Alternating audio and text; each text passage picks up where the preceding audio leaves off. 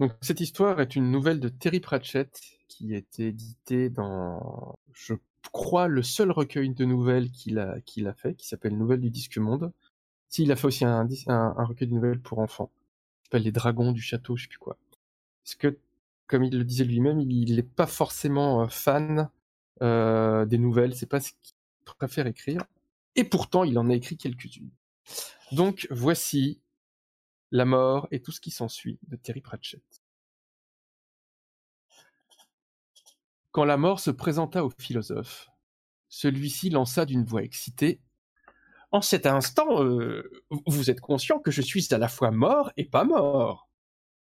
La mort lâcha un soupir. Oh là là, ça recommence, songea-t-il. Oui, comme dans tous les romans du disque monde, ce n'est pas une nouvelle, la mort est de sexe masculin. Note du traducteur. Est-ce que je vais encore avoir droit à des histoires de quantum? Il détestait avoir affaire à des philosophes. Il cherchait tout le temps à se défiler.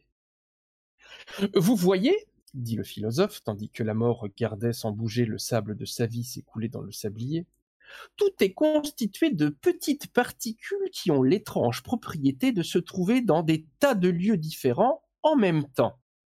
Mais ce qui est constitué de toutes ces petites particules a tendance, lui, à rester en un seul lieu à la fois. Et ça ne paraît pas concorder avec la théorie du quantum. Je continue? Oui, mais pas indéfiniment, dit la mort. Tout est éphémère. Il ne quittait pas des yeux le sable qui cascadait. Bon, alors si on est d'accord qu'il existe un nombre infini d'univers, le problème est résolu. S'il existe un nombre illimité d'univers, ce lit peut se trouver dans un million d'entre eux, tous en même temps. Est-ce qu'il bouge? Euh, Quoi? La mort désigna le lit de la tête. Vous le sentez bouger? Euh, Non. Euh, parce qu'il existe aussi des millions de versions de moi-même. Et c'est ça le bon côté des choses. Dans certains univers, je ne suis pas en train de mourir. Tout est possible. La mort tapota le manche de sa faux, tandis qu'il réfléchissait. Et tout ça, pour en venir où? Ben, je ne suis pas exactement en train de mourir. Je me trompe. Euh, vous n'êtes plus une certitude absolue. La mort laissa échapper un soupir. L'espace, songea-t-il. Voilà l'ennui. Ça ne se passait jamais comme ça sur des mondes aux cieux sempiternellement couverts. Mais dès que les humains voyaient tout cet espace, leur cervelle se dilatait et cherchait à le remplir. Pas de réponse, hein lança le philosophe mourant. On se sent un peu dépassé, pas vrai? C'est assurément une énigme, reconnut la mort. Et voici ce que je vous réponds. Vous aimez votre femme? Euh, Quoi? La dame qui s'est occupée de vous. Vous l'aimez euh, Oui, évidemment. Pouvez-vous imaginer des circonstances où, sans que votre histoire personnelle ne change en aucune façon, vous prendriez un couteau et la poignarderiez? demanda la mort. Par exemple. Oh, mais certainement pas. Mais d'après votre théorie, vous le devez. C'est parfaitement possible selon les lois physiques de l'univers, donc ça doit arriver. Et même des tas de fois.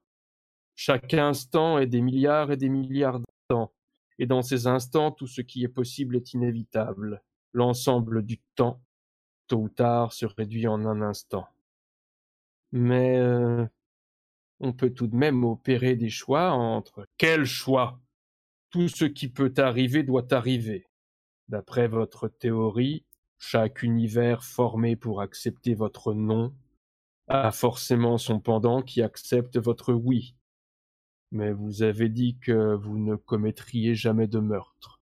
La texture du cosmos tremble devant votre terrible certitude. Votre moralité devient une force aussi puissante que la pesanteur.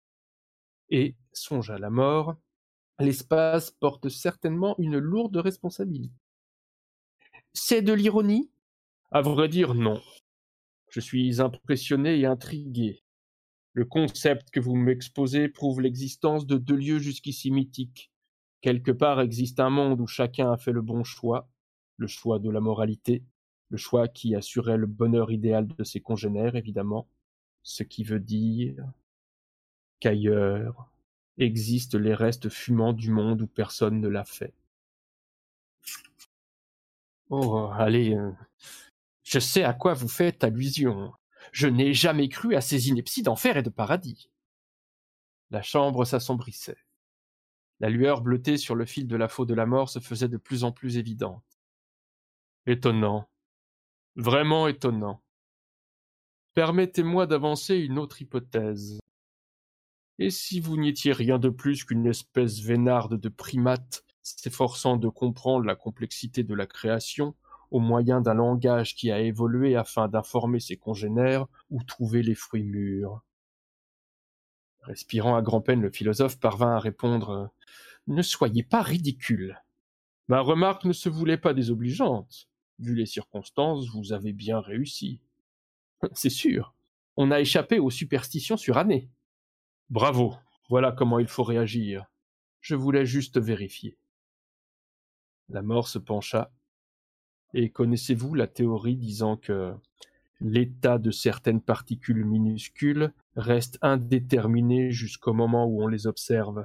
On fait souvent mention d'un chat dans une boîte. Oh oui, dit le philosophe. Bien, fit la mort. Il se releva tandis que les dernières lueurs du jour déclinaient et sourit. Je vous vois.